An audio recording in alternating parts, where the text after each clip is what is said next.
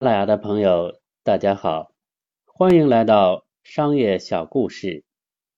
今天是二零一七年九月十四日，星期四。听商业小故事，学商业大智慧。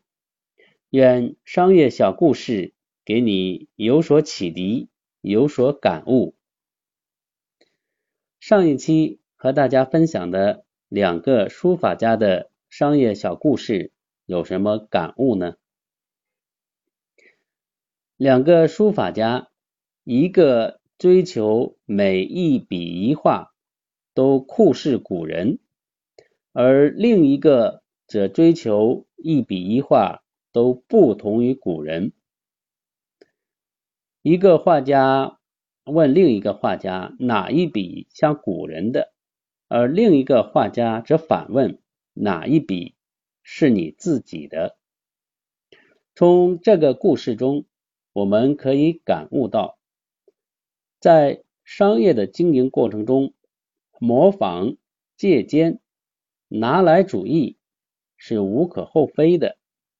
也是一种不错的学习进步的方法，但是如果一味的模仿借鉴，毫无创新，毫无创意，就会如同嚼蜡一样乏味，那样只会迷失自我，泯灭了自己的个性。要在借鉴的基础上有所创新，有所发展，才是应该提倡的。好，上一期的商业小故事就和大家分享到这里。今天和大家分享的商业小故事是卑微的伟大。一位父亲带着儿子去参观梵高故居，在看过那张小床及裂了口的皮鞋之后，儿子问父亲：“梵高不是一位百万富翁吗？”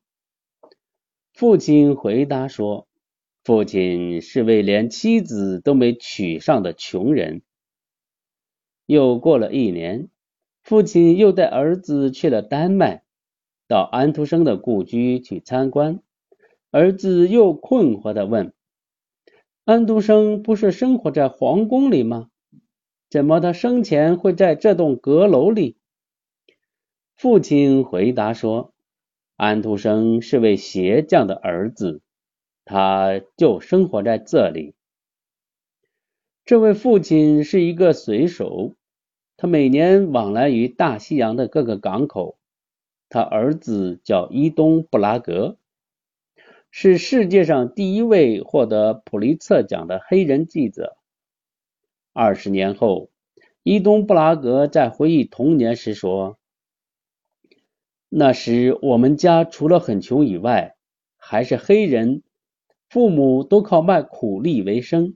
有很长一段时间，我一直认为像我们这样地位卑微的黑人是不可能有什么出息的。